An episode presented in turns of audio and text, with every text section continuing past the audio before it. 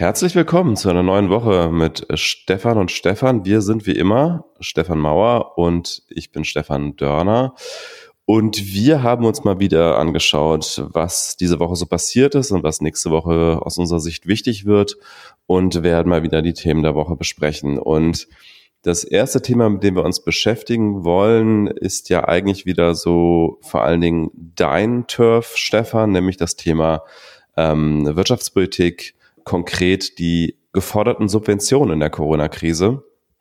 Hallo Stefan, so ist es. Wir reden ja gerade über eines der größten Subventionsprogramme, das wir, glaube ich, jemals hatten in der Geschichte der Bundesrepublik. Es, es werden also Beträge durch die Gegend geworfen und genannt, die wir uns alle eigentlich gar nicht vorstellen können. Und aktuell sind eigentlich die beiden größten die Diskussion um die Lufthansa, wo wir also über neun bis zehn Milliarden Euro reden, die in das Unternehmen gesteckt werden sollen. Und auf der anderen Seite natürlich, wie immer in Deutschland, die Autoindustrie. Im Speziellen fordert dort, also VW, BMW und Daimler fordern quasi wieder eine Abwrackprämie, ähnlich wie das 2008 in der Finanzkrise der Fall war. Da gab es ja für jeden, der ein neues Auto kauft und dafür ein altes zurückgibt, 5000 Euro vom Steuerzahler.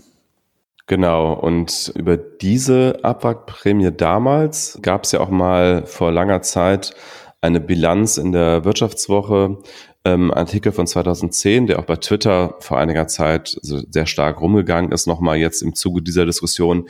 Und da kam eigentlich raus, dass diese Abwrackprämie unterm Strich eigentlich eher negativ gewirkt hat, nämlich insofern, dass Autokäufe vor allen Dingen vorgezogen worden. Ich meine, ist ja auch irgendwie klar, kein Mensch kauft sich jetzt, also kaum ein Mensch kauft sich jetzt wahrscheinlich ein Auto, wenn er es gerade nicht braucht, sondern er kauft sich dann vielleicht zwei, drei Jahre früher, wenn es gerade diese Abwrackprämie gibt, als sonst.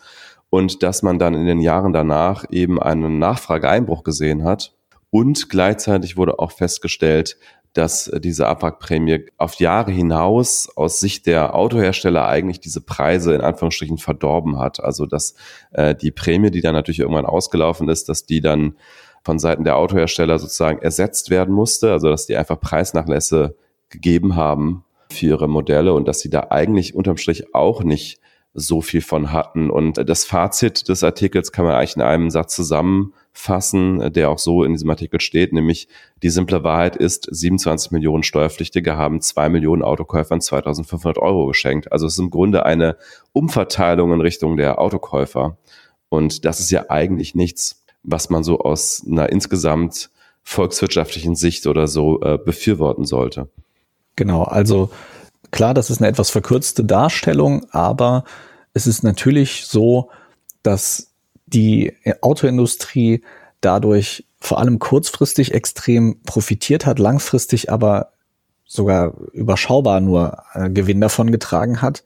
Trotzdem gab es natürlich damals einige Ökonomen, die gesagt haben, das war richtig und wichtig, das zu machen, weil es eben diese Rezession, die es ja auch damals gab, stark verkürzt hat, weil das einfach so eine wichtige Industrie für Deutschland ist und dann verhindert wurde, dass die wirklich nachhaltig abstürzt, sondern sehr schnell es wieder eine Nachfrage gab nach Autos. Das ist ja aber nicht alles. Also wir, wir gucken ja nicht nur auf irgendwie das Bruttoinlandsprodukt, sondern wir gucken ja auch darauf, was für eine Steuerwirkung haben solche Subventionen. Und das haben sie ja immer. Und der größte Kritik, der größte Kritikpunkt aktuell ist, dass natürlich jetzt wir reden über sehr viel Geld für die Lufthansa, das wahrscheinlich bezahlt wird, und wir reden wieder darüber, ob es eine Abwrackprämie geben wird. Und das sind beides Industrien, die dem äh, Umweltschutzgedanken natürlich extrem entgegenlaufen. Also, äh, also von den Verkehrs- oder von den Reisetätigkeiten verschmutzt nichts auch nur annähernd so sehr die Umwelt wie der, die Luftfahrt. Und natürlich reden wir auch jetzt wieder darüber, dass eben nicht nur kleine Elektroautos gefördert werden sollen mit der Abwrackprämie, sondern wieder alle Modelle. Das würde, hätte also gar keine bis sogar eine negative Steuerungswirkung, wenn wir jetzt also so viel Steuergeld in diese Industrien pumpen, dass wir dann am Ende sagen, wir machen es vielleicht sogar noch schlimmer. Abgesehen davon, dass natürlich wahnsinnig viel Geld, vor allem wenn man mal vergleicht, wie groß diese Unternehmen sind, und wie viel Geld da fließen soll. Am krassesten ist der Gegensatz bei der Lufthansa. Die ist aktuell an der Börse ungefähr 3,9 Milliarden Euro wert. Wir reden aber über Staatshilfen, also inklusive Garantien, äh, stille Beteiligung, richtige Beteiligung von bis zu 10 Milliarden Euro.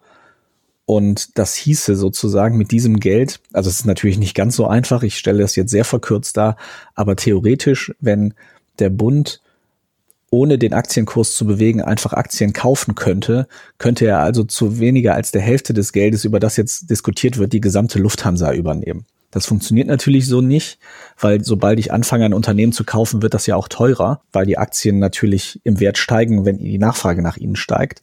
Und es ist auch nicht alles, die ganzen 10 Milliarden, über die jetzt geredet werden, sind auch nicht alles wirklich Geld, was der Staat einfach ausgibt, sondern es sind teilweise nur Garantien oder Kredite. Aber nichtsdestotrotz, also das Volumen, über das wir hier reden, übersteigt den Wert des Unternehmens bei weitem. Und da sieht man auch wieder, was das für eine politische Dimension hat. Wir haben, wir reden bei der Lufthansa, die hat ungefähr 130.000 Beschäftigte. Das ist eine ganze Menge, aber mit 10 Milliarden könnte man eigentlich mehr Beschäftigte, ich sage jetzt mal nicht retten, weil das ist vielleicht das falsche Wort, aber man könnte sie, könnte auf jeden Fall mehr Beschäftigte als 130.000 unterstützen. Es geht also nicht nur, und das ist so, sowohl bei der Lufthansa so als auch bei der Autoindustrie, es geht nicht nur darum, da irgendwie wirtschaftlich was zu retten, sondern es geht auch um eine Industrie, die von der Politik als, ja, ich benutze jetzt wieder dieses schlimme Wort systemrelevant gesehen wird. Und das ist, glaube ich, die größere Diskussion, die wir hier führen müssen. Warum gehen wir davon aus, dass diese Branchen unverzichtbar sind? Also ist es so, dass du als Land wirklich ein, ein, eine nationale Fluglinie brauchst, einen National Carrier? Ist es so, dass Deutschland nicht wirtschaftlich sich weiterentwickeln kann ohne seine Autoindustrie oder ohne die Autoindustrie in der Form, wie wir sie heute haben? Und das finde ich ist, ist dann, macht dann auch wieder so eine neue spannende Diskussionslinie auf, nämlich die, dass in guten Zeiten alle Wirtschaftslenker sagen, jetzt lasst dem Markt doch bitte mehr freie Hand. Und wenn jetzt sowas passiert, was natürlich ein externer Schock ist, das ist jetzt kein Managementfehler gewesen der Unternehmen oder so, das kommt dann noch dazu, aber auch diese externen Schocks lassen sich nicht ausschließen, dann ist halt die Frage, inwieweit muss ein Unternehmen mit diesen externen Schocks auch alleine klarkommen? Und wo muss die Allgemeinheit einspringen und ein Unternehmen retten, was unter normalen Umständen einen solchen Schock nicht überleben würde? Ja, ich glaube, da muss man äh, nochmal verschiedene Dimensionen diskutieren. Also wir haben natürlich einerseits die Automobilwirtschaft, die ja tatsächlich, auch wenn man es einfach nur rein vom wirtschaftlichen Impact betrachtet und jetzt gar nicht irgendwie von so geostrategischen äh, Fragen wie bei der Luftfahrtindustrie, sondern einfach rein von, vom Umfang, vom Umsatz, von den Arbeitsplätzen, wenn man sich die ganzen Zulieferbetriebe dazu anschaut, ist es natürlich die wichtigste Branche in Deutschland. Also die hat ja tatsächlich sowohl was den Börsenwert als auch den Umsatz als auch die Arbeitsplätze angeht, einen extrem hohen Impact auf die deutsche Volkswirtschaft. Bei der Luftfahrtindustrie ist natürlich anders. Also Lufthansa ist ein Fliegengewicht wirtschaftlich betrachtet für die deutsche Wirtschaft. Das ist der kleinste DAX-Konzern vom Wert her. Das äh, ist aber natürlich, äh, also gerade die Luftfahrtindustrie finde ich in diesem Zusammenhang interessant, weil ich glaube, dass die Luftfahrtindustrie ohne staatliche Subventionen und auch indirekte Subventionen gar nicht in der Form geben würde. Also man muss ja sagen, die gesamte, also sowohl was die Flugzeugbauer, die beiden großen westlichen Flugzeugbauer Boeing und Airbus angeht, das sind mehr oder weniger Staatsprojekte. Also da ist unfassbar viel Förderung geflossen in diese beiden Unternehmen. Und Airbus war ja auch damals ein großes politisches, paneuropäisches, besonders von Frankreich und Deutschland getriebenes Projekt, da Boeing was entgegenzusetzen. Und ich glaube, also Airbus wäre ohne Staaten, ohne staatlichen Eingriff natürlich nie entstanden. Und dann gibt's ja noch die ganzen Flughäfen. Äh, die sind ja auch größtenteils subventioniert. Äh, diese ganzen Lokalflughäfen, die machen alle Verlust und werden äh, mit Verlust betrieben von den Ländern, meistens von den Bundesländern, ähm, teilweise auch von anderen staatlichen Stakeholdern.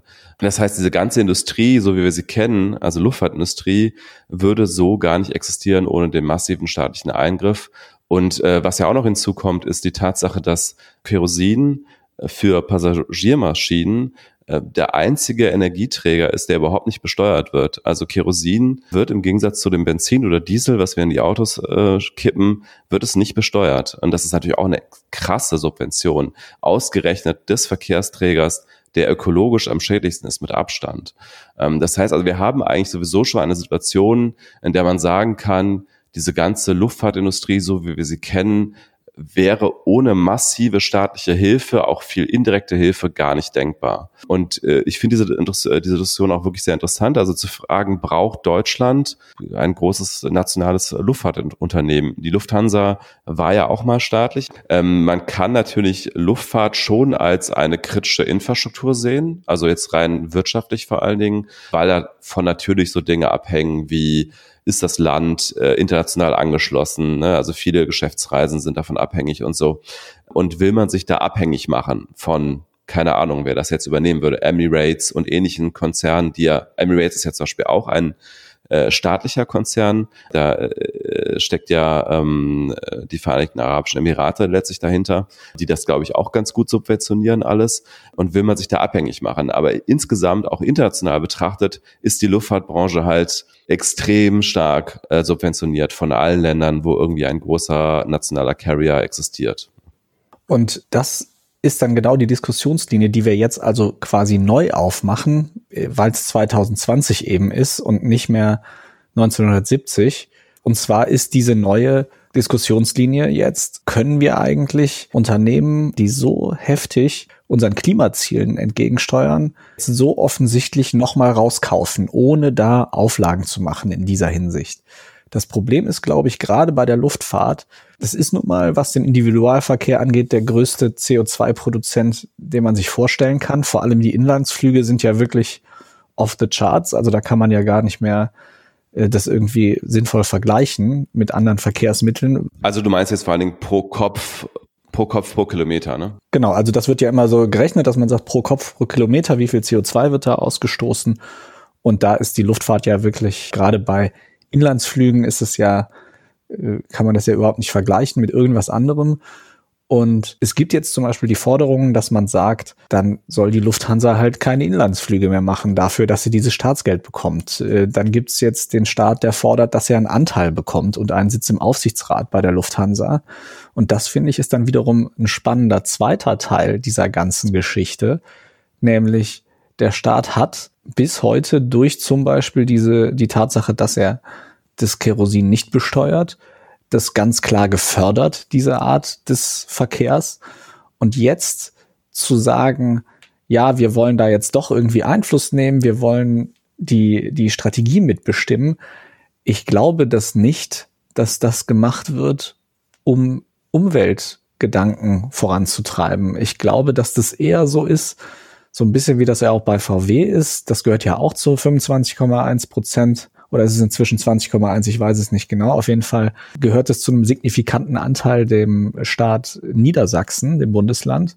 Jedenfalls auch dort werden ja die Entscheidungen nicht in erster Linie auch vom Staat aus Umweltgesichtspunkten getroffen, sondern aus Standortgesichtspunkten.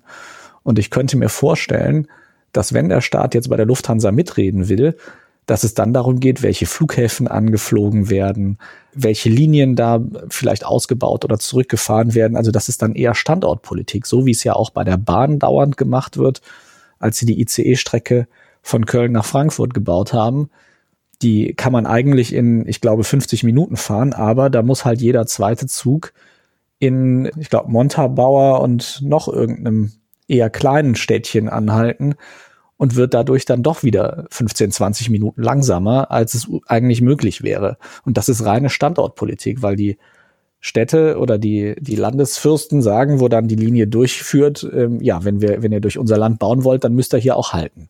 Und genau so befürchte ich, geht es dann auch da wieder. Also die Hoffnung, die ja viele geäußert haben, dass man sagt, wir, wir, wenn wir schon uns staatlich beteiligen, dann machen wir Druck auf den Kessel, dass dann da auch Umweltstandards eingehalten werden oder verbessert werden, halte ich für sehr äh, unrealistisch, weil der Staat ja auch vor Corona schon längst die Möglichkeit gehabt hätte, durch Steuern, durch bestimmte Incentivierungen, durch Auflagen, diesen, diesen Prozess anzustoßen. Und er hat es so gut wie gar nicht gemacht. Es war ja gerade bei der Autoindustrie auch im Gegenteil auf europäischer Ebene hat Deutschland immer für lockerere Grenzwerte gekämpft, zum Beispiel für die Autoindustrie, weil eben die deutschen Autobauer da so stark und so erfolgreich lobbyiert haben.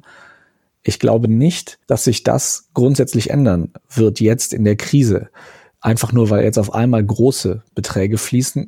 das wird dadurch einfach nur sichtbarer, dass der Staat da aktuell nicht so ein großes Interesse dran hat, da diese Unternehmen in diese Richtung zu drücken. Ja, also eine kleine Sache hat der, hat der Staat in Form der deutschen Bundesregierung ja schon getan, nämlich die Flugticketpreise zu verteuern durch, durch eine Extrasteuer. Und das war ja Teil dieses Klimaschutzpaketes. Aber es ist natürlich vielen Leuten nicht weit genug gegangen. Und wie inkonsequent letztlich diese Klimaschutzpolitik an der Stelle ist, sieht man eben daran, dass äh, Kerosin für private Passagierflugzeuge eben nach wie vor nicht besteuert wird. Ich würde sagen, es hängt natürlich sehr stark davon ab, äh, was die politischen Präferenzen Präferenzen derjenigen sind, die am Ende dann diese Aufsichtsratstätigkeit zum Beispiel wahrnehmen und diesen Einfluss haben als Staat. Also unter der aktuellen großen Koalition würde ich das aber auch so einschätzen, dass da die Umweltschutzpolitik sicherlich nicht im Vordergrund stehen würde, sondern im eher äh, solche äh, Wirtschaftsstandortpolitik Siehst du das denn als Chance für den Klimaschutz, so wie einige Leute das ja sagen? Ich glaube, das hängt ähm, stark von zwei Faktoren ab, nämlich einerseits die Frage, welche Koalition regiert Deutschland dann künftig? Und wenn das eine ist mit grüner Beteiligung, nehme ich schon an, dass die Grünen da Druck machen würden, diese Präferenzen mitzubedenken, wenn es darum geht, die Lufthansa irgendwie staatlicherseits zu steuern. Und das andere ist natürlich die Frage, wie groß der öffentliche Druck ist. Also die Demonstrationen der von Fridays for Future haben ja schon ganz eindeutig dazu geführt, dass zumindest irgendwas beschlossen wurde von der Bundesregierung und mit entsprechend großem politischen Druck, auch in der Form, wie das äh, von Fridays for Future geschehen ist, dass also zum Beispiel auch ganz viele, insbesondere Jüngere, sich an diesen Demonstrationen beteiligen. Ich glaube, da achtet die Politik dann letztlich schon drauf, dass sie äh, so eine wichtige Demografie dann äh, nicht äh, ganz verliert, so gerade auch im Blick auf die Zukunft. Also von daher kann ich mir schon vorstellen, dass mit entsprechend Wählerverhalten und äh, Demonstrationen da schon Einfluss ausgeübt werden könnte in diese Richtung. Das wäre dann ja aber erst nach der nächsten Bundestagswahl der Fall. Also die wird ja im zweiten Halbjahr 2021 voraussichtlich stattfinden und dann haben wir ja hoffentlich zumindest diesen Teil der, der Corona-Krise so weit überstanden, dass wir nicht mehr darüber reden müssen, kriegt die Lufthansa jetzt noch ein paar Milliarden oder nicht, sondern ähm, dann geht's ja eher darum, falls der Staat sich jetzt wirklich durchgesetzt hat und ein Aufsichtsratsmandat sich unter den Nagel gerissen hat, dass man dann also sagt, dass man auf, auf diesem Weg dann Einfluss nimmt. Ich finde es halt schon ganz spannend. Also es fließt so viel Geld und eigentlich könnte man dann ja schon als Staat konsequent sein und sagen, wir stecken so viel Geld in diese Branche und so viel, äh, so viel Subventionen jetzt auch wieder. Dann können wir auch konsequent sein. Ich bin kein Freund von, von Staatsunternehmen, aber wenn wir schon so viel Einfluss ausüben und wenn wir schon so viel Geld investieren, dann könnte man auch, ich sag mal, diese Fassade auch weglassen und sagen, ja gut, dann beteiligen wir uns halt am, am Unternehmen. Also richtig, dass wir also nicht nur mit 25 Prozent, sondern dann kaufen wir es halt. Und dann gibt's auch keine, keine Probleme mehr mit der Finanzierung. Dann kann der Staat einfach immer selber entscheiden, ob er das aus dem Haushalt auskippt oder nicht, was dann da an Subventionen notwendig ist. Ja, also äh, Kritiker dieser Position würden wahrscheinlich sagen, dass das dann eben der Ineffizienz des Unternehmens Tür und Tor öffnet, äh, weil ein hundertprozentiges Staatsunternehmen halt letztlich überhaupt nicht mit dem Geld haushalten muss, weil es sich halt äh, sicher sein kann, dass im Fall der Fälle der Staat eben immer wieder nachschießt. Das kann man jetzt sagen, dass das für die Lufthansa sowieso der Fall ist, wie man jetzt gerade wieder sieht. Aber ich glaube schon, dass die, das Management der Lufthansa gerade ähm, da schon unter einigen Druck ist und man muss ja auch wirklich nochmal sagen, es ist in dem Fall ja tatsächlich kein managementbedingter Buyout, sondern es ist eben ein externer Schock, unter dem jetzt gerade sämtliche Airlines auf der Welt leiden. Und ich glaube auch so gut wie keine Airline wird das ohne staatliche Zuschüsse irgendwie schaffen. Also ich meine, die, die Margen dieser Branche sind auch weltweit tatsächlich ja relativ gering. Die, die Börsenwerte dieser ähm, Airlines sind sehr, sehr gering. Also wenn man das mal mit dem Umsatz vergleicht, da werden die alle nicht besonders hoch gehandelt. Ähm, das ist eigentlich keine lukrative Branche, muss man schon sagen. Ne? Dann sind wir da ja eigentlich auch ähnlicher Meinung. Das stimmt schon. Also ich denke auch, dass das sehr, sehr ineffizient wäre oder ist, wenn ein Unternehmen überhaupt nicht aufs Geld achten muss. Auf der anderen Seite ist es eben genauso, gerade bei der Luftfahrt ist es eigentlich eh so, dass die ohne staatliche Unterstützung nicht in der Form existieren würden, wie sie das tun. Das geht ja fast allen großen Carriern so, dass sie also staatlich entweder dem Staat gehören oder immer mal wieder Zuschüsse bekommen von dort oder halt Steuererleichterungen. Trotzdem so als letzten Punkt ähm, würde ich gerne auch nochmal ansprechen, was, was in dem Fall vor allem auf die Autobauer zutrifft. Und zwar das Thema Dividenden und Prämien. Das war ja auch immer so in der Diskussion. Wenn es also jetzt diese großen Staatshilfen gibt, und es ist ja schon, man könnte ja sogar schon sagen, dass das Kurzarbeitergeld, was ja jetzt alle Autobauer und die Lufthansa auch schon in Anspruch genommen haben, dass das auch schon Staatshilfen sind. Auch wenn die natürlich selber sagen, das ist eine Versicherungsleistung, weil sie ja von der Arbeitsagentur kommt. Nichtsdestotrotz, also die wollen, ähm, es gibt also jetzt schon staatliche Unterstützung für all diese Unternehmen. Trotzdem sollen Dividenden jetzt ausgezahlt werden an die Aktionäre mit dem, mit der Begründung, wenn wir das nicht tun, dann stürzen die Kurse ab und dann sind wir gefährdet, dass wir übernommen werden von anderen Unternehmen aus dem Ausland. Ich finde trotzdem, dass man da mal drüber sprechen sollte, ist es wirklich in Ordnung, wenn wir jetzt auf der einen Seite sagen, wir packen riesige milliardenschwere Hilfspakete für große Konzerne und die nehmen dann das Geld, etwas verkürzt gesagt, und reichen es an ihre Aktionäre weiter. Ja, finde ich schwierig. Also habe ich jetzt so spontan keine richtige Position zu, weil man darf dieses geostrategische natürlich nicht ganz ausblenden. Man kann aber natürlich als Staat auch immer sagen, wir erlauben die Übernahme einfach nicht. Ne? Ähm, wobei gut, wenn das natürlich börsengehandelte Unternehmen sind, ich weiß gar nicht, wiefern man als Staat die Möglichkeit hat zu sagen, Aktionäre dürfen ein Angebot nicht annehmen. Das ist jedenfalls nicht so einfach, da jetzt einfach zu sagen als Staat, wir wollen nicht, dass VW gekauft wird. VW ist jetzt ein Sonderfall, weil der ja zum Teil dem Bundesland gehört, aber es ist auf jeden Fall, man kann nicht einfach so sagen, äh, das ist nicht in Ordnung. Es gibt aber durchaus da kartellrechtliche Möglichkeiten. Und als Aktionär ist es ja so, wenn ich eine Aktie von einem Unternehmen habe, was ohne staatliche Hilfe nicht überlebt, dann ist, habe ich also die Möglichkeit, entweder zu sagen, ich akzeptiere, dass der Staat da hilft und verzichte auf meine Dividende oder ich riskiere, dass das Unternehmen pleite geht und dann ist meine Aktie nämlich gar nichts mehr wert. Insofern, ich halte dieses Horrorszenario für, naja, ähm, nicht konstruiert, aber zumindest äh, etwas aufgebauscht. Ich denke, dass alle Unternehmenslenker, die da sich hinstellen und sagen, ja gut, dann schütten wir keine Dividende aus, dass die sich da nicht so angreifbar machen, wie sie jetzt gerade vielleicht tun, weil das auch den Aktionären klar sein muss, wenn ein Unternehmen Staatshilfe braucht und ansonsten nicht überlebt, dass es dann vielleicht besser auf ein Aktienrückkaufprogramm oder auf eine Dividende verzichtet, einfach, äh, einfach weil es sonst komplett pleite gehen würde. Ja, also ganz generell haben wir uns, glaube ich, mit dieser globalisierten Wirtschaft ein gewisses Problem ins Haus geholt, nämlich einfach die Tatsache, dass unsere Wirtschaft so global vernetzt ist, dass solche externen Schocks sehr, sehr schnell zur Kettenreaktion werden. Und äh, das hat man in der Finanzkrise ja schon gesehen. Damit haben wir so ein bisschen das, äh, das Anreizproblem, dass äh, Gewinne, wenn es gut läuft mit der Wirtschaft, werden halt äh, privatisiert. Also wer in Aktien investiert und dann läuft die Wirtschaft gut, der kann die Gewinne mitnehmen. Wenn es dann mal irgendwann nicht gut läuft, wie jetzt gerade in der Corona-Krise, dann ist unsere Wirtschaft insgesamt so vernetzt und letztlich der Staat auch so abhängig davon, dass diese Wirtschaft weiterläuft und wir als Gesellschaft auch, dass wir dann im Fall der Fälle immer aus guten Gründen auch Bailouts auf breiter Front äh, durchführen werden. Und das heißt also, diese Verlustphasen werden sozusagen von der Allgemeinheit aufgefangen, von den Steuergeldern. Und da haben wir natürlich ein gewisses allgemeines Anreizproblem, ähm, weil du als Aktionär halt immer sicher sein kannst, äh, in den guten Zeiten nimmst du die Gewinne mit, in schlechten Zeiten, wenn das, ist, wenn das Unternehmen zumindest groß genug ist, also too big to fail, wird der Staat schon einspringen. Und das macht natürlich Aktieninvestitionen äh, sehr, sehr attraktiv. Ähm, ist aber halt die Frage, ob das so sinnvoll ist, weil ja auch ein großer Teil der Bevölkerung gar nicht zum Beispiel die äh, das Vermögen hat, da großen Aktien zu investieren. Ähm, und, und die werden ja sozusagen von dieser Bevorzugung dann ausgeschlossen.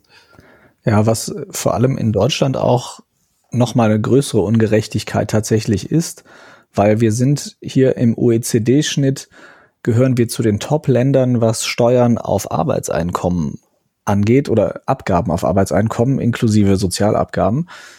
Und wir gehören aber zu den Niedrigsteuerländern, wenn es um Kapitalgewinne geht.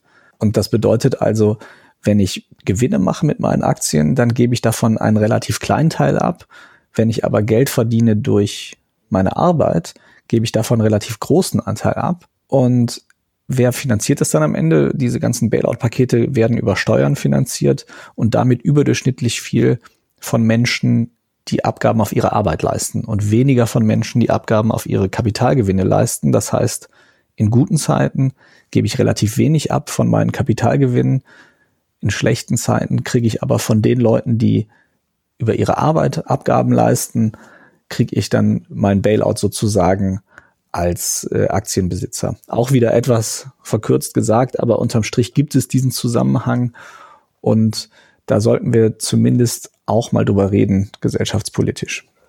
Genau, es ist, glaube ich, so, die Abgeltungssteuer äh, kommt da zum Tragen, die man auf den Gewinn von Aktien zahlt im Fall des Verkaufs. Das sind, glaube ich, 25 Prozent pauschal und bei den Arbeitseinkommen sind es ja in der Spitze dann irgendwann äh, 42 Prozent, beziehungsweise wenn man dann sogar im Bereich der Superreichen ist, geht's glaube ich, noch bis 45 Prozent hoch, wobei das ja immer progressiv versteuert wird. Das heißt also, man hat einen Freibetrag, der wird erstmal gar nicht versteuert und dann steigt dieser, ähm, diese Besteuerung halt mit jedem weiteren Euro sozusagen an bis 42 Prozent. Das heißt aber auch, der Einkommensmillionär hat natürlich einen Teil seines Einkommens, das niedriger versteuert wird.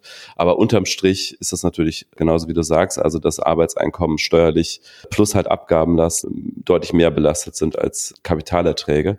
Und das ist natürlich auch wieder so eine Frage des Anreizes und da spielt wahrscheinlich auch der internationale Druck eine große Rolle, also dass man als Investitionsstandort auch attraktiv sein will. Und dann hat man letztlich ja wieder so ein, so ein allgemeines Problem in dieser globalisierten Wirtschaft, dass wir als äh, westlicher Staat, in dem der Staat sich insgesamt in der Wirtschaft noch relativ zurückhält, so industriepolitisch, wenn man es mal vergleicht mit China zum Beispiel, dass wir da eben gegen Staaten konkurrieren, wo der Staat teilweise eben sehr stark eingreift. Also äh, hier auch nochmal das Beispiel China. China ist ja Teil der WTO schon lange. Man sieht aber natürlich in China, dass da industriepolitisch und geostrategisch viel mehr eingegriffen wird. Also da wird dann mal eben schnell eine Solarindustrie komplett hochgepäppelt vom Staat, die dann mit ihren niedrigen Preisen die Solarindustrie in Deutschland zum Beispiel komplett an die Wand gefahren hat. Oder da wird dann mal eben mit staatlicher Hilfe äh, auch KUKA übernommen, ein wichtiger industriepolitischer Player in Deutschland. Da muss man halt irgendwie überlegen, wie man da sich als äh, Staat verhält, wenn man gegen andere Länder sozusagen im Wettbewerb steht, die im Fall der Fälle halt aus geostrategischem Kalkül auch sehr stark staatlich eingreifen.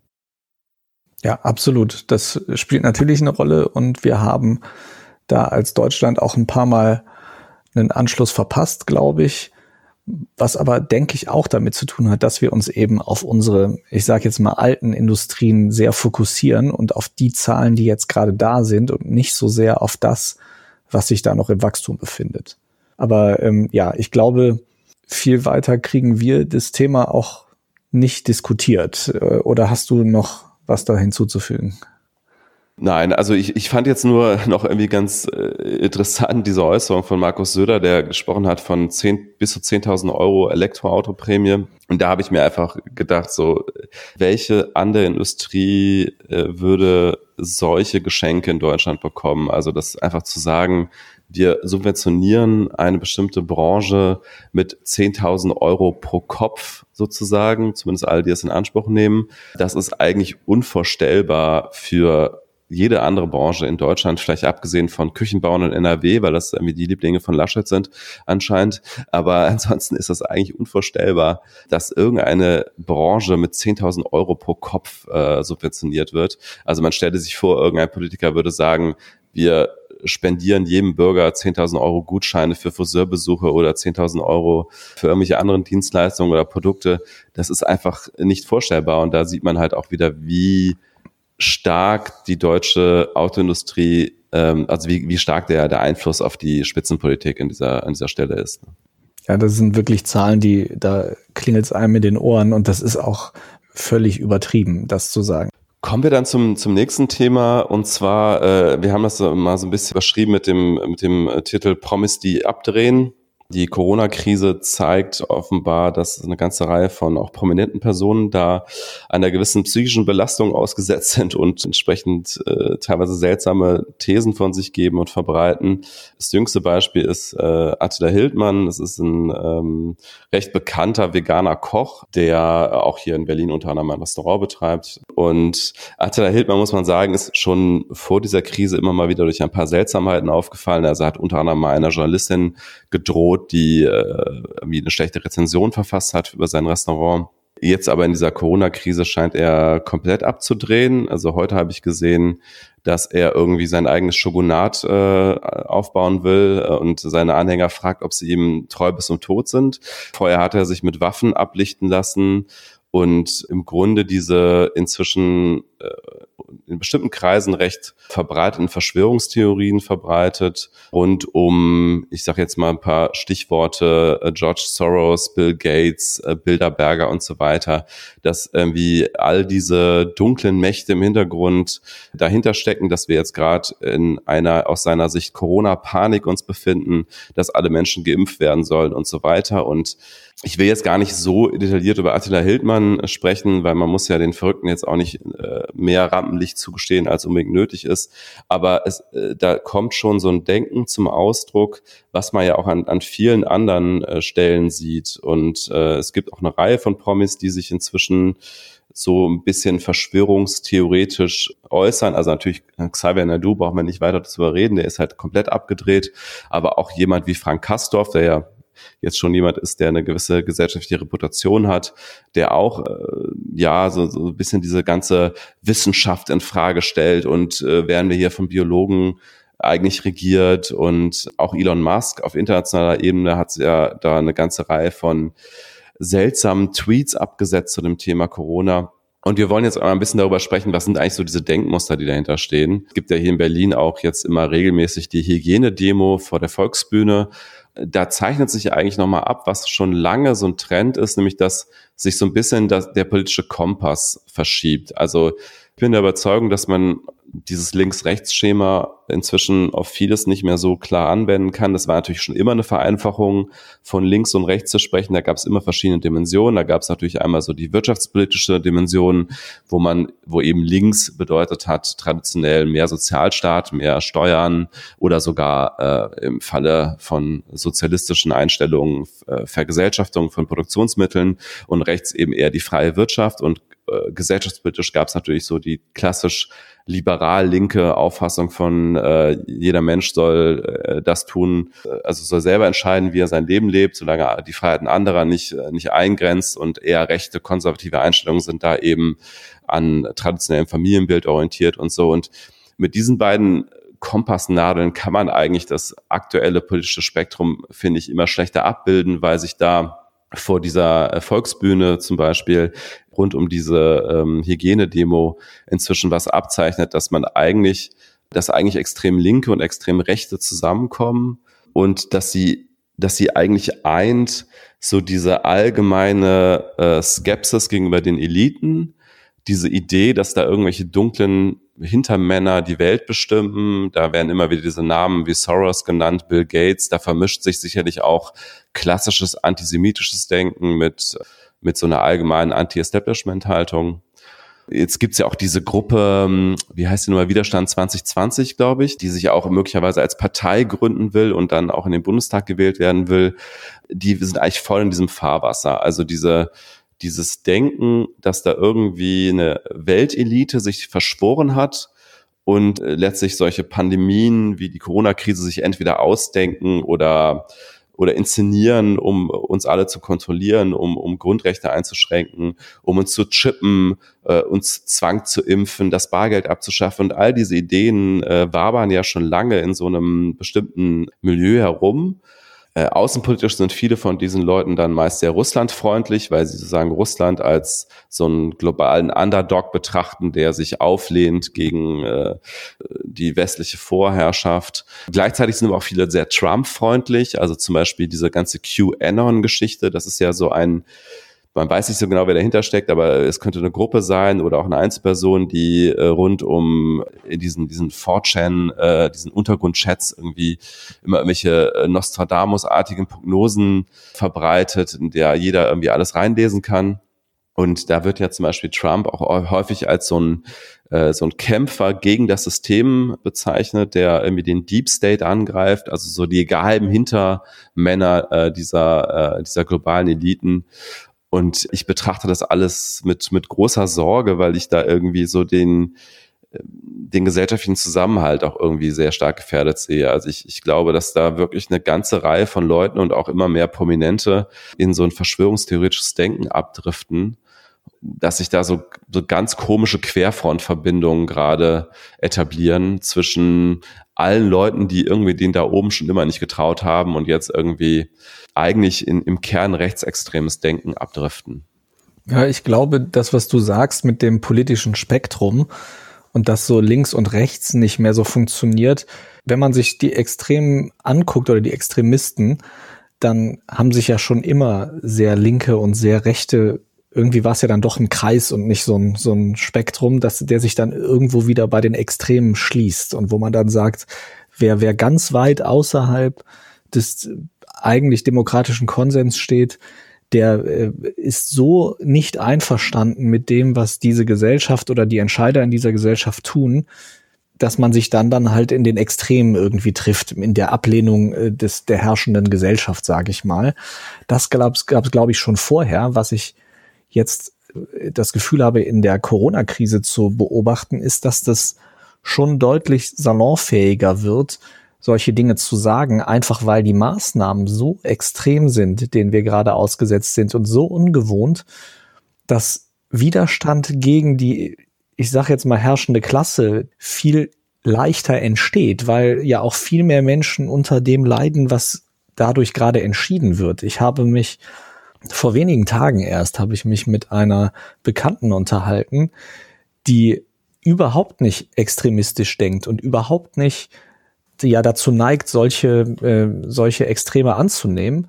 Und trotzdem war dieses Gespräch ganz skurril, weil sie, also sie weiß ja, ich bin Journalist und dann hat sie trotzdem mir gesagt, sie hätte jetzt gehört, es gebe ein Gesetz, was Journalisten verbieten würde, Dinge zu berichten, die gegen die Regierungslinie bei der Corona-Krise sind. Und ich bin fast vom Stuhl gefallen, als ich das gehört habe. Und meinte auch so, wo, wo sie das denn her hätte. Und sie meinte, ja, das, das hätten ihr jetzt schon mehrere Menschen erzählt. Und wo ich dann sagte, naja, aber wenn es ein Gesetz wäre, dann müsste man es doch nachlesen können. Und dann fing sie an, was zu erzählen von einem geheimen Gesetz, was ja der Gesamtidee eines Gesetzes widerspricht was ich sagen will, ist eine, eine ganz normale Person, die eigentlich überhaupt nicht dazu neigt, solche Verschwörungstheorien aufzugreifen, ist wirtschaftlich so unter Druck gesetzt und für und, und auch persönlich von diesen Einschränkungen, die wir gerade erfahren, dass sie offene Ohren hat für solche Dinge. Wir haben diese, die, dieses Segment, was wir gerade haben, ja so ein bisschen polemisch mit Promis, die abdrehen, überschrieben. Und ich finde, dass trifft es ganz gut. Das Problem ist halt, wenn gerade wenn prominente Menschen sowas sagen, dann ist der Einfluss ja noch viel größer, den die haben. Wenn also so ein Xavier Naidoo ähm, erzählt, dass äh, die Bundesrepublik eigentlich gar nicht existiert, sondern eine GmbH wäre und das Grundgesetz nicht existiert und man sich äh, gegen alles, was hier entschieden wird, zur Wehr setzen muss, dann hören das mehr Menschen und nehmen das auch mehr Menschen ernst. Und ich glaube, in so einer Krise, wie wir sie gerade haben, wo sich unglaublich viele Menschen unter Druck gesetzt fühlen, Existenzängste haben, trifft das auf einen viel fruchtbareren Boden und ist also noch viel gefährlicher als in normalen Zeiten. Ja, und ähm, es hat sich so ein bisschen herausgestellt, dass Telegram-Gruppen so der große Ver äh, Verbreitungsweg für diese Verschwörungstheorien sind. Also Xavier Nadu hat eine, wo er seine Anhänger um sich herum schart und wo er immer wieder irgendwelche Videobotschaften verkündet, die ja dann auch teilweise öffentlich geworden sind. Der ähm, Attila Hildmann hat so eine Telegram-Gruppe jetzt. Ich glaube, generell kann man sagen, dass Messenger irgendwie der große Verbreitungsweg solches dieser Verschwörungstheorien gerade sind. Weniger jetzt, was, was lange im Fokus stand, die klassische Verbreitung äh, per Social Media, also öffentlich. Das heißt, das Ganze gärt auch noch so ein bisschen äh, in, in äh, abgeschlossenen Gruppen und man hat vielleicht auch gar nicht so äh, als Öffentlichkeit den Überblick darüber, was da eigentlich alles gerade verbreitet wird. Und aus diesen Gruppen heraus wird das natürlich dann wieder weitergetragen, auch in privaten Nachrichten an, an die Bekannten. Ich sehe da wirklich ähm, eine ganz große Gefahr auch für unsere Demokratie.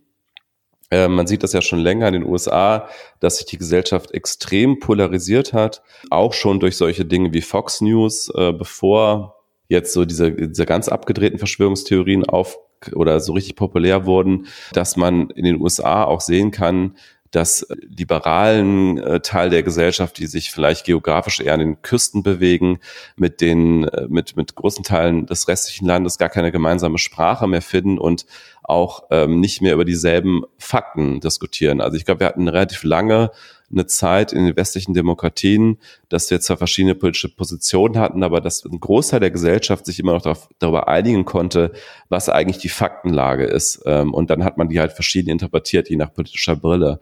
Und inzwischen habe ich das Gefühl, wir diskutieren eigentlich viel stärker darüber, was ist eigentlich die Realität. Also wenn man sich jetzt anschaut, was äh, den Diskurs bestimmt von vielen Trump-Anhängern in den USA, die glauben ja an eine Welt, äh, die ganz anders ist, als äh, sie offiziell dargestellt wird in den Medien, in den Mainstream-Medien, die da als großes, großer Feind ausgemacht wurden, was ja auch Trump immer wieder aufgreift. Er bezeichnet ja auch CNN und Co. dann mal als Fake News Media.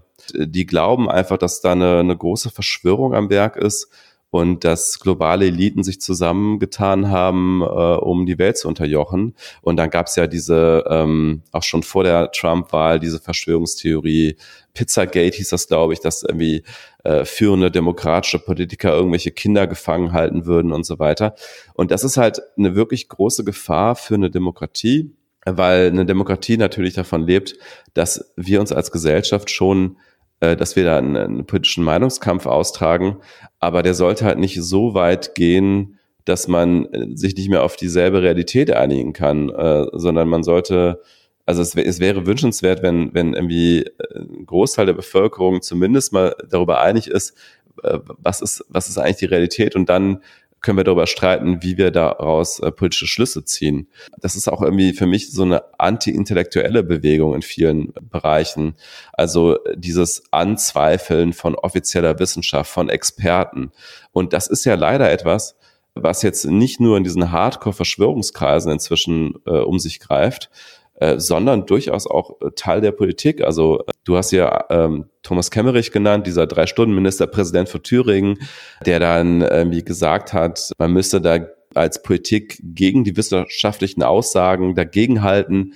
Also Kronzeuge für ihn, für diese Haltung ist halt, dass Wissenschaftler ihre Meinung ändern.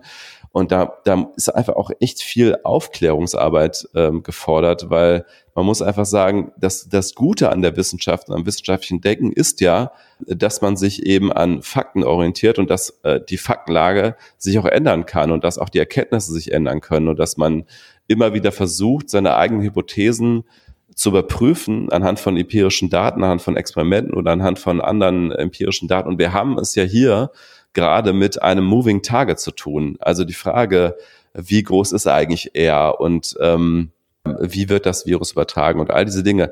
Da hat die, haben ja die Wissenschaftler, ähm, die sich dazu geäußert haben, ganz überwiegend immer ganz deutlich gemacht, das, was wir hier gerade verbreiten als Wissensstand, das ist ein Zwischenstand. Das ist das, was wir gerade versuchen, uns abzuleiten aus den Daten, die wir beobachten.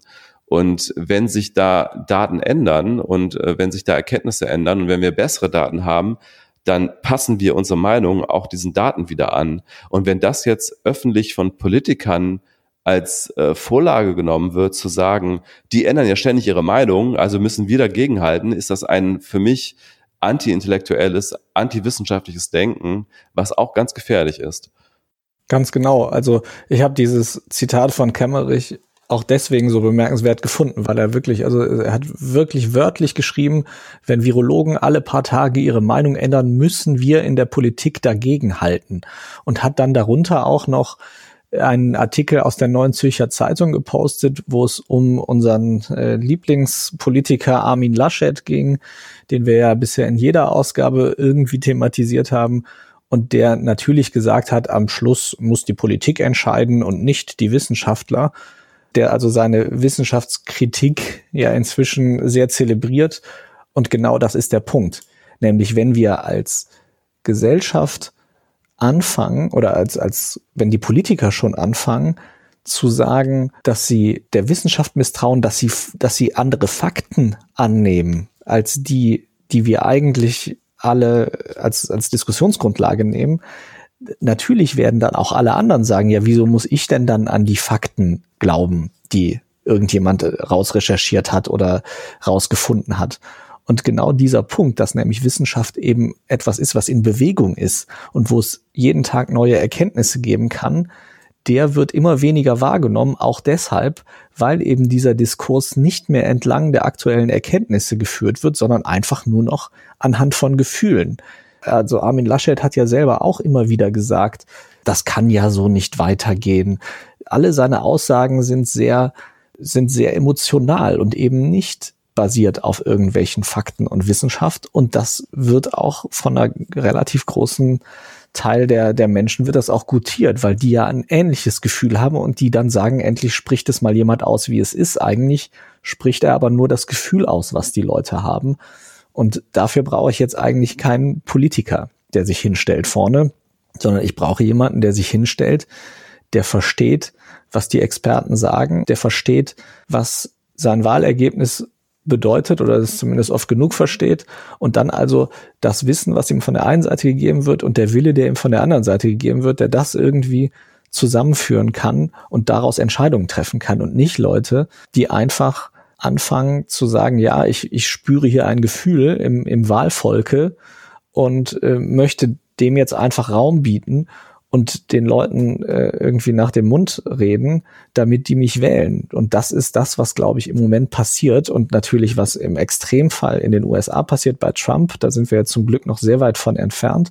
Aber ich finde schon, also solche Aussagen wie wir als Politik müssen dagegen halten, wenn die Wissenschaft ihre Meinung ändert. Das ist sehr gefährlich und von einem Spitzenpolitiker natürlich verfängt das und natürlich werden sich Leute darauf beziehen und sagen, ja, guck mal, wenn der das schon sagt, natürlich ist das Quatsch, was die Virologen alle erzählen und das halte ich für brandgefährlich. Ja, und wie groß der Unwillen auch von Armin Laschet ist, sich mit den wissenschaftlichen Fakten auseinanderzusetzen, äh, sieht man meiner Meinung nach auch an diesem Zitat, äh, wie ihn der Spiegel zitiert. Also laut einem Teilnehmer an dieser äh, Videokonferenz mit dem Ministerpräsidenten und Angela Merkel ist äh, Armin Laschet mal wieder sehr emotional geworden äh, bei der Frage, wann soll es Lockerungen geben, in welchem Umfang und so weiter. Und dann hat laut diesem Teilnehmer, den der Spiegel zitiert, Angela Merkel nochmal die wissenschaftlichen Grundlagen erklärt mit R, wie sie es ja auch inzwischen öffentlich ein paar Mal getan hat. Und dann hat Armin Laschet wohl laut diesem Teilnehmer gesagt, was ist jetzt wieder dieses R? Und da sieht man einfach, also äh, jetzt, ich meine, das ist ein, ein relativ aktueller Artikel, das heißt, diese Konferenz wird wahrscheinlich jetzt auch nicht in, in allzu äh, ferner Vergangenheit sein. Wir, wir reden seit Wochen über R und dass äh, Armin Laschet offenbar diesen Begriff äh, nicht mal kennt und sich damit nicht auseinandergesetzt hat, also diesen, äh, diese Reproduktionszahl, das macht mich dann wirklich ein bisschen fassungslos. Da sieht man dann wirklich die Ignoranz äh, gegenüber den wissenschaftlichen Fakten.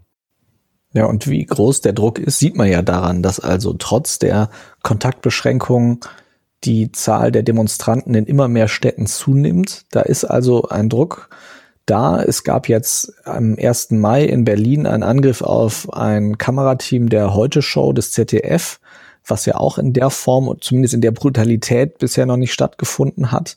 Natürlich ist der Druck extrem groß anscheinend.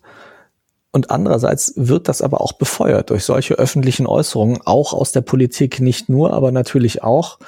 Also in den USA sind die Beispiele ja wirklich noch viel heftiger, aber wir hören auch immer mehr in Deutschland Politiker, die diese, diesen Konsens untergraben, diesen Konsens, den wir am Anfang der, der Krise ja hatten. Wir haben alle nach Italien geschaut, haben gesehen, wie schlimm es dort in den Krankenhäusern aussieht. Es gab da Bilder von völlig überlasteten Ärzten, äh, Pflegern. Es gab diese Menschen, die auf den Fluren der Krankenhäuser lagen, Leichen, die zu Hunderten abtransportiert wurden vom Militär. Also da wurde uns allen klar, wie schlimm das ist und wie, äh, wie sehr wir aufpassen müssen, dass wir solche Verhältnisse nicht in Deutschland bekommen. Jetzt ist es inzwischen, na, zwei Monate später ungefähr, nach den ersten Horrorbildern. wir haben diese Bilder in Deutschland nicht gesehen. Und dieser Erfolg, den wir hatten, weil es ist ja ohne Zweifel ein riesiger Erfolg, den diese Maßnahmen gebracht haben, mit weniger Einschränkungen, als es sie zum Beispiel in Italien immer noch gibt und in Spanien, wo es ja auch furchtbar ist. Frankreich hat seine, seine Ausnahmesituation jetzt noch verlängert bis in den Juli. Alles viel, viel heftigere Maßnahmen, als wir sie hier in Deutschland erleben. Aber weil unsere Bilder nicht so schlimm sind und unsere Todeszahlen, gibt es jetzt immer mehr Menschen, die diesen Konsens aufkündigen. Und ich glaube, dass das wirklich sehr viel zu tun hat mit dieser öffentlichen Diskussion und auch gerade aus den, aus der prominenten Ecke. Wobei ich das einmal auch dazu sagen möchte, ich glaube immer noch, und äh, wenn man sich die Zahlen anguckt, ist das ja auch noch so, dass ein ganz, ganz großer Teil der Bevölkerung das natürlich weiterhin mitträgt. Also man sollte jetzt aus diesen, äh, von diesen Bildern nicht ableiten, dass jetzt plötzlich alle sagen, scheiß auf die Kontaktsperre und scheiß auf die Sicherheitsmaßnahmen. Es ist immer noch ein ganz großer Teil der Bevölkerung, der das mitträgt. Aber umso schlimmer finde ich das, eine, eine große Zahl von Prominenten gibt und von Politikern, die jetzt diese Minderheit der Widerständler so anheizen, dass sie eben inzwischen gegen Gesetze verstoßen, gewalttätig werden, andere Menschen schaden. Das ist eine Verantwortung, die diese Menschen tragen und äh, derer sie sich echt bewusster werden sollten. Ja, also äh, natürlich ganz, ganz vorneweg hier das Negativbeispiel Trump, der ja zum Beispiel auch dann eine ganze Reihe von Tweets wieder abgesetzt hat, wo er immer Free und dann ein bestimmter äh, demokratisch regierter Bundesstaat dahinter getwittert hat, also Free Michigan und so weiter, was dann auch wieder direkte Auswirkungen hatte äh, in diesen Ländern, ähm, dass diese äh, Demonstrationen gegen die ähm, Hygienemaßnahmen radikaler wurden, gewalttätiger wurden und dann eben auch teilweise tatsächlich bewaffnet bestimmte Regierungsgebäude gestürmt haben. Also da merkt man einfach wieder, wie gefährlich das ist, ähm, diese Stimmung da in diese Richtung anzuheizen. Ich meine, davon sind wir, wie gesagt, wirklich zum Glück weit weg in Deutschland und dass es der Präsident der amerikanischen Staaten von Amerika macht, ist natürlich äh, auch wirklich schlimm genug. Trotzdem äh, verstehe ich auch wirklich nicht ganz, warum zum Beispiel Armin Laschet diesen Kurs fährt, weil du, wie du eben selber schon gesagt hast, äh, die Stimmung in der Bevölkerung ist ja gar nicht mehrheitlich in diese Richtung. Also wenn man sich Umfragen anschaut, äh, wie groß die Zustimmung ist, zu diesen Maßnahmen ist diese Zustimmung überwältigend groß. Also ich glaube über 70 Prozent. Das ist also nicht mal eine populistische Position in diesem Sinne, dass Armin Laschet jetzt immer die ganze Zeit auf extreme äh, Lockerungen drängt und ständig die Aussagen der Virologen in Zweifel zieht und so weiter. Das ist eigentlich sogar eine Minderheitenposition.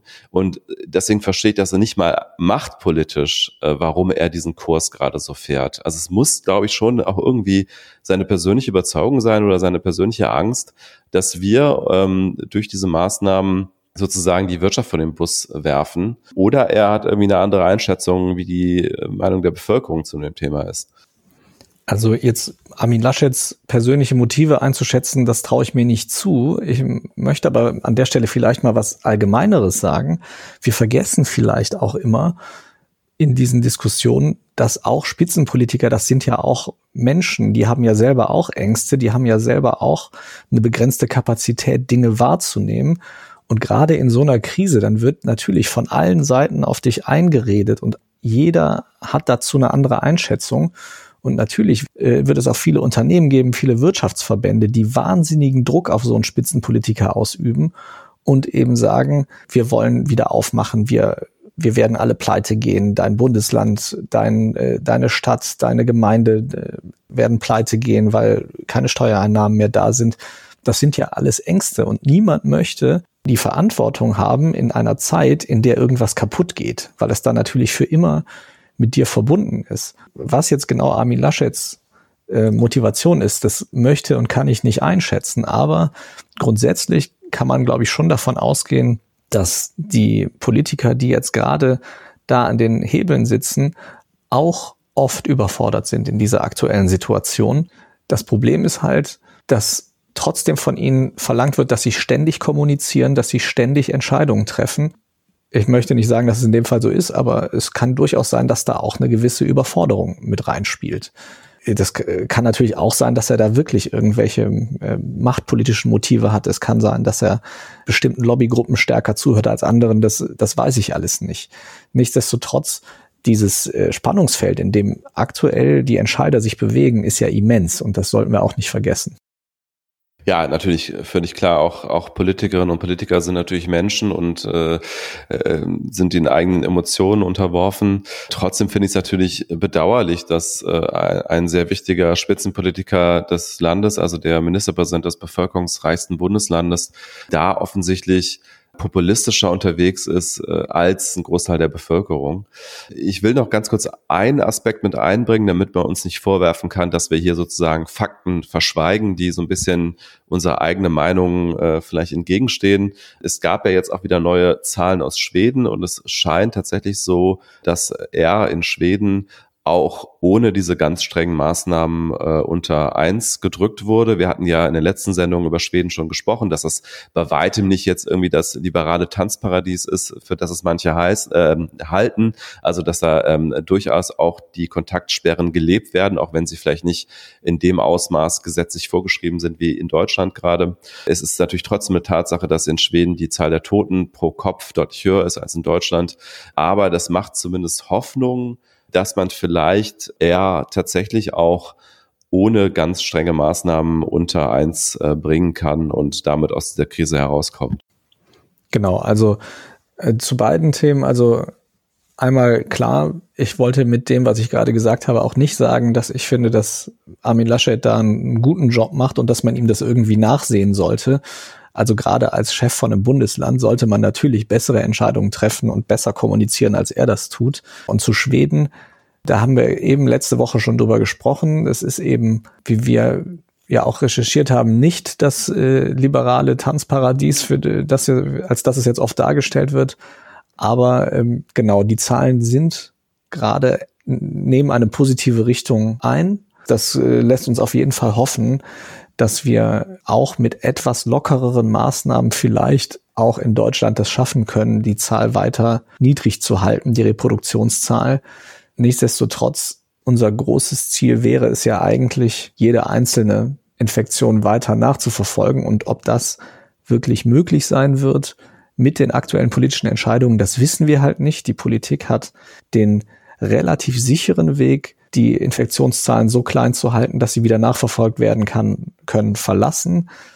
Und wir kämpfen um jeden weiteren Schritt, den wir uns von diesem Weg weiter entfernen, beziehungsweise wieder zu ihm hinbewegen.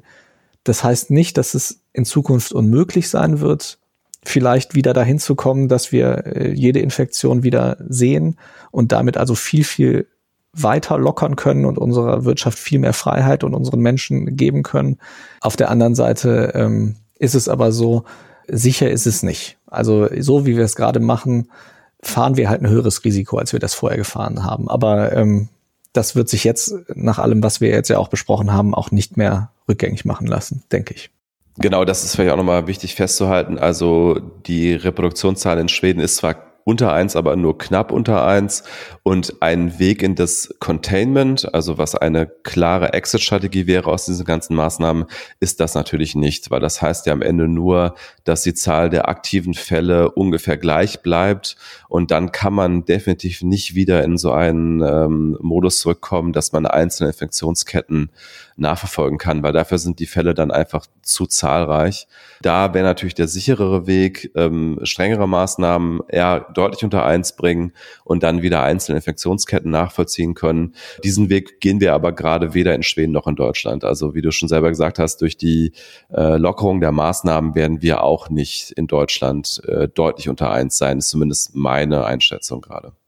Eben, also wir müssen jetzt einfach schauen, ob wir es doch irgendwie schaffen, ins Containment zu kommen.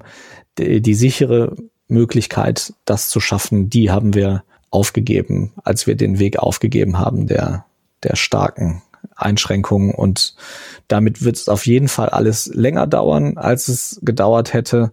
Es ist trotzdem noch möglich, die Krankheit so stark in den Griff zu bekommen in Deutschland, dass wir wirklich wieder deutlich lockern können. Aber es ist nicht mehr so sicher, wie das eigentlich mal aussah. Genau. Ich glaube, damit können wir es auch mal wieder beschließen, oder? Hast du noch was? Nee, also jetzt haben wir ja auch wieder über eine Stunde gequatscht. Ich glaube, das reicht äh, für diese Woche. Äh, diesmal nur zwei große Themen. Eigentlich ja wie immer nur eins. Ich glaube, wir sind dann soweit durch für diese Woche. Alles klar, dann danke euch fürs Zuhören und bis zum nächsten Mal. Und danke dir, Stefan.